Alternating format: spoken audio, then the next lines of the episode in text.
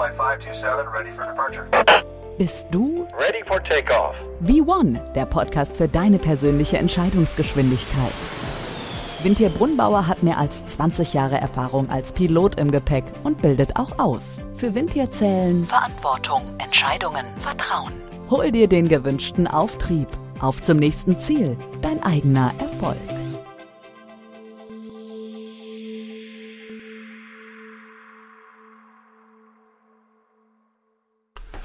Herzlich willkommen zu meinem Podcast Vivon, der Podcast für deine persönliche Entscheidungsgeschwindigkeit. Mein Name ist Dr. Wintier Brunbauer, aber ihr könnt gerne auch einfach Wintier zu mir sagen und ich freue mich, euch heute wieder zu meinem Podcast begrüßen zu dürfen. Worum geht es in meiner Episode heute? Ich werde davon sprechen, dass du dich vorbereiten solltest, wenn du delegieren möchtest. Sei dir beim Delegieren bewusst, was du von anderen erwartest. Übernehme zuerst Verantwortung für dich, bevor du Verantwortung für andere übernimmst.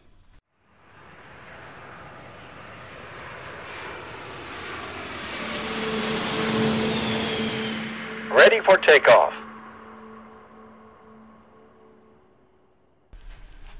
Wie kannst du Verantwortung übernehmen und dich darauf vorbereiten? Wenn ein Flugzeug fliegt, dann muss es immer einen Pilot in Command geben oder auf Deutsch verantwortlicher Pilot. Dieser verantwortliche Pilot ist derjenige, der entscheiden muss und ja, wenn es in die Hose geht, dann eben auch seinen Kopf hinhalten darf. Und im Gewerblichen heißt er zum Beispiel Commander. Das ist derjenige, der am Schluss den großen Hut aufhat bei 350, 400, 500 Passagieren und der vielleicht auch mal irgendwelche unpopulären Entscheidungen treffen muss, wenn's ja, äh, ja die Dienstzeit so ein bisschen aus dem Ruder läuft oder eben äh, jetzt noch heimgeflogen werden muss und ja die Dienstzeiten doch ein bisschen knapp dran sind. Dann geht er im Konsens mit seinen Leuten, äh, mit sich selber ins Gericht und sagt, wir fliegen jetzt noch heim, obwohl eigentlich die maximalen Flugdienstzeiten schon ja dezent überschritten sind. Das darf er auch, dafür gibt's Gesetze, aber nichtsdestotrotz muss er eben auch entscheiden. Jetzt, wer ist jetzt in dem Flugzeug der jeweilige verantwortliche Pilot, der ja letztendlich entscheiden muss? Beim kleinen Flugzeug, so kleine Cessna, Viersitzer, Kolbentriebwerk, gut, da ist es offensichtlich. In so einem Privatflug, da gibt's halt nur einen einzigen Piloten an Bord. Und der ist dann natürlich zwangsweise auch derjenige, der auch die Verantwortung dann tragen darf. Spannender wird es erst, wenn mehrere Piloten an Bord sind. Bei Multipilot-Flugzeugen, wo der Hersteller vorgeschrieben hat, dass da mindestens zwei Piloten das Flugzeug betreiben müssen und vielleicht beide auch Kapitäne sind, also sprich äh, jeweils als Commander agieren können oder eben auch als verantwortlicher Pilot, da ist dann die Frage, wer nimmt welche Rolle ein. Aber zunächst einmal der Reihe nach. Wie sieht es bei einem gewerblichen Flugverkehr aus? Ja, es gibt irgendwo einen Kunden, der mit Auftrag droht. Also sprich, der mit dem Flugzeug fliegen möchte, beziehungsweise als Passagier. Und äh, manchmal ist es eine Gruppe, manchmal sind es auch viele einzelne Reisende, die dann sich Tickets kaufen. Also der Flug steht an und dann gibt der Vertrieb quasi dem Flugbetriebsleiter einen Auftrag, dass dieser Flug durchzuführen hat. Und nachdem ja der Flugbetriebsleiter meistens nicht nur ein Flugzeug unter den Fittichen hat, sondern mehrere, kann der natürlich nicht alle Flugzeuge gleichzeitig fliegen. Daher delegiert er diesen Auftrag an Piloten. Nur was passiert, wenn jetzt der Pilot sich nicht so verhält, wie erwartet? Tja, der Pilot, dem wird dieser Flug delegiert. Und damit hat der Pilot die Verantwortung, zum einen mal für das Equipment, für das Flugzeug, für alles, was halt die Firma ihm als Infrastruktur zur Verfügung stellt. Und dann natürlich für die Passagiere, beziehungsweise die Menschenleben, die natürlich an Bord sind. Und man darf nicht übersehen, die Crew, die ja quasi so ein ja, Twitter-Ding ist, also es ist kein echtes Equipment, weil das wäre jetzt zu peinlich, das als Equipment zu betrachten. Gleichzeitig sind es aber keine zahlende Passagiere, sondern eben Mitarbeiter und gehören eigentlich zur, zur Firma. Der Flugbetriebsleiter, der den Auftrag delegiert hat, was hat der jetzt eigentlich noch für eine Aufgabe? Ja, der hat die Rechenschaftspflicht. Das heißt, der hat zwar diesen Auftrag dem Piloten übergeben. Und der muss sich natürlich auch so verhalten, wie von ihm erwartet wird. Dafür gibt's Handbücher, dafür gibt's Verfahren. Nun muss der Flugbetriebsleiter natürlich aufpassen, dass der Pilot sich auch so verhält, wie von ihm erwartet wird. Das heißt, wenn er das nicht tut, dann muss der Flugbetriebsleiter einschreiten und muss ihn zurechtweisen und im schlimmsten Fall den Auftrag wegnehmen und wenn was Schlimmes passiert ist, beziehungsweise sich der ähm, Pilot nicht so verhält, wie er eigentlich soll, unter Umständen sanktionieren und im schlimmsten Fall auch bestrafen. Im Cockpit selbst läuft es dann so ähnlich ab. Da gibt es dann den Kommandanten beziehungsweise den äh, verantwortlichen Flugzeugführer, also verantwortlicher Pilot, und der hat einen Co-Piloten meist zur Hand. In Europa müssen für kommerzielle Flüge immer zwei Piloten vorgehalten werden. Und da ist der Pilot auf dem rechten Sitz, der Co-Pilot. Und wenn jetzt geflogen wird, dann kann sein, dass der Kommandant einfach sagt, dass der Co-Pilot einige Aufgaben bekommt, die werden dem übertragen und dann muss sich der so verhalten, wie ja, er sich selber auch verhalten würde, wie zum Beispiel das Flugzeug zu führen.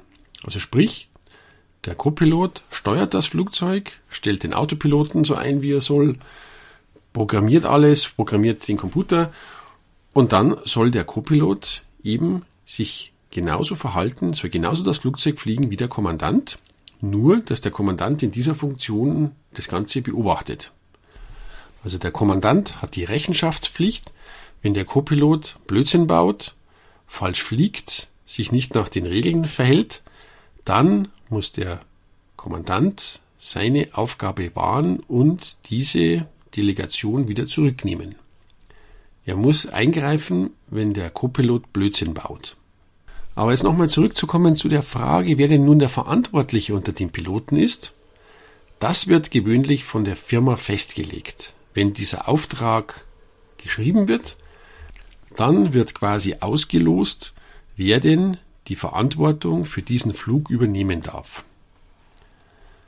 Der verantwortliche Pilot muss dann seiner Verantwortung gerecht werden und die richtigen Entscheidungen treffen. Wie macht er denn das bei einem dermaßen komplexen System wie bei einem Flugzeug? Also wenn jemand eine Berechtigung für ein Flugzeug bekommt, also die Berechtigung, das Flugzeug zu führen, dann muss er natürlich erst einmal die ganzen Systeme kennenlernen, damit er weiß, wie sich diese verhalten.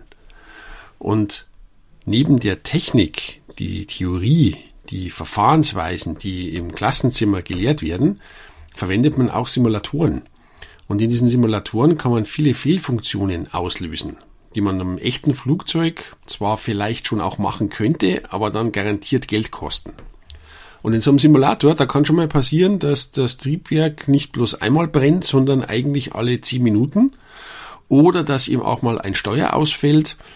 Äh, man versucht zu lenken und dann klappt es aber nicht so, wie man eigentlich erwarten würde. Und auch zum Beispiel könnte ein, einer von diesen Monitoren, von diesen Fernsehern, wo normalerweise die Fluglage abgelesen wird oder auch die Richtung, äh, die man navigieren kann, äh, eigentlich funktionieren sollten, die können ganz schnell mal kaputt gehen. Aber nur temporär. Man kann es nicht wieder zuschalten. Aber so etwas im echten Flugzeug zu machen, das wäre viel zu gefährlich und auch viel zu teuer, um so etwas durchzuführen.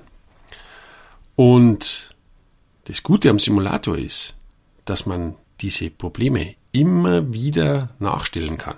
Das heißt, ich lasse das Triebwerk ausfallen, ich verhalte mich falsch, na gut, dann geht wieder zurück zum Ausgangspunkt und dann brennt das Triebwerk einfach gleich nochmal.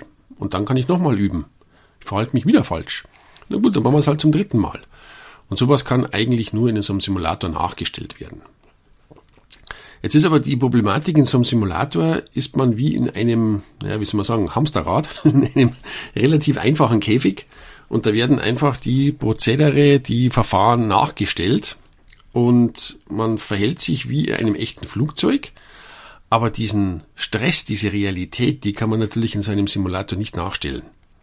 Damit man diese Verfahren, die zwar schon beschrieben sind, aber die natürlich jetzt mit der Realität so ein bisschen kollidieren, auch wirklich dann ähm, versteht und auch wirklich nachvollziehen kann und vor allen Dingen dann davon lernt und dann seine eigenen Entscheidungen trifft, Dafür gibt es in dem Moment, wo man so eine Position einnehmen möchte, einen zeitlichen Raum, der nennt sich Supervision. Und in diesem Zeitraum der Supervision wird der Pilot oder die Pilotin auf die Funktion im echten Flieger vorbereitet, wie sie in der Realität stattfinden wird. Oder wie sie stattfindet. Das Ganze natürlich unter Aufsicht, also der hockt sich nicht bloß rein und experimentiert, sondern da gibt es einen Supervision-Kapitän und der bereitet den anderen Piloten da seine Aufgabe vor. Ist es ein Copilot, dann sitzt er im rechten Sitz, links ist ein Kapitän, der fliegt ganz normal und der Copilot wird auf seine Aufgaben vorbereitet. Ist es ein Kapitän, der auf seine Aufgabe bereitet wird, dann sitzt ein anderer Kapitän im rechten Sitz und bereitet den auf dem linken Sitz sitzenden Piloten auf seine Aufgaben vor. Da gehört dann zum Beispiel der Stress dazu, was passiert, wenn ein Delay stattfindet, wenn ein Slot, der eigentlich überhaupt nicht passend ist, auf einmal da ist, die Passagiere, die hinten drin sitzen und eigentlich auf den Abflug warten und ja, der Slot verzögert den Flug aber um zwei Stunden. Wie bringe ich denen das jetzt bei? Ich habe echte technische Probleme, die vielleicht nicht so gravierend sind, als dass man den Flieger sofort stehen lassen müsste, aber trotzdem muss ich mit den technischen Problemen irgendwie umgehen. Warum brauche ich jetzt genau diese beiden Komponenten gemeinsam? Weil halt genau das, was in dem einen Bereich fehlt, im anderen möglich ist und umgekehrt. Und erst wenn beide Bereiche gut funktionieren, ineinander greifen, dann habe ich die Möglichkeit, auch alle Probleme in Griff zu bekommen. Ich kann im echten Betrieb kein Triebwerk ausfallen lassen. Und ich kann aber schlecht in einem Simulator Passagiere simulieren. Das Ganze reicht aber nicht nur einmal, sondern muss regelmäßig wiederholt werden. Normalerweise geht man alle halbe Jahr in den Simulator und trainiert genau diese Verfahren, die meistens überhaupt nicht auftreten werden. Wenn sie aber dann mal auftreten, dann wird es ziemlich hektisch. Und damit das eben etwas vorbereitet wird, dafür gibt es den Simulator. Um auch die anderen Komponenten zu trainieren, wird im Rahmen von Safety viele Situationen, die woanders vorgefallen sind, diskutiert und beraten. Andere Piloten sind natürlich auch schon in irgendwelche Fallen reingetappt und damit nicht jeder alle Probleme und alle Fettnäpfchen ausprobieren muss, versucht man diese zu sammeln und gegenseitig auszutauschen. Damit versucht man, sich auf möglichst viele Probleme vorzubereiten. Wilco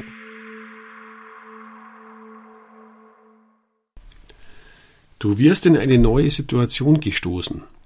Bist du bereit, Verantwortung zu übernehmen? Du musst dich natürlich auf die Aufgabe vorbereiten, um sie erfüllen zu können. Aber du musst auch wissen, was alles in die Hose gehen kann. Natürlich sind die Aufgaben meist nicht so kompliziert wie ein Flugzeug zu fliegen. Und gewöhnlich wächst man auch in die Rolle. Wenn allerdings Tätigkeiten delegiert werden müssen, geht es auch um Menschenleben, so wie in einem Flugzeug. Hier sollte man sich wirklich vorbereiten, was alles schiefgehen kann. Hier sollte man sich wirklich bewusst werden, welche Gewalt man über seine Mitmenschen hat. Eigentlich sollte jede Führungskraft, auch wenn sie nur Gruppenleiter ist, auf die Verantwortung, die sie übernehmen wird, vorbereitet werden. Aber selbst wenn die Firma das nicht überreißt und auch nicht anbietet, sollte zumindest jedem bewusst sein, dass diese Fähigkeit wichtig ist und auch trainiert werden muss. Immer wieder. Jeder soll Verantwortung für sich übernehmen, bevor er Verantwortungen für andere übernehmen will. Warum erzähle ich euch das? Checkliste. Erstens. Bereite dich vor, wenn du delegieren möchtest. Zweitens. Sei dir beim Delegieren bewusst, was du von anderen erwartest. Drittens. Übernehme zuerst Verantwortung für dich bevor du Verantwortung für andere übernimmst. Werde verantwortlicher Pilot deines Lebens. Checkliste completed. Vielen Dank fürs Zuhören und ich freue mich schon auf das nächste Mal. Bis bald, euer Windtier.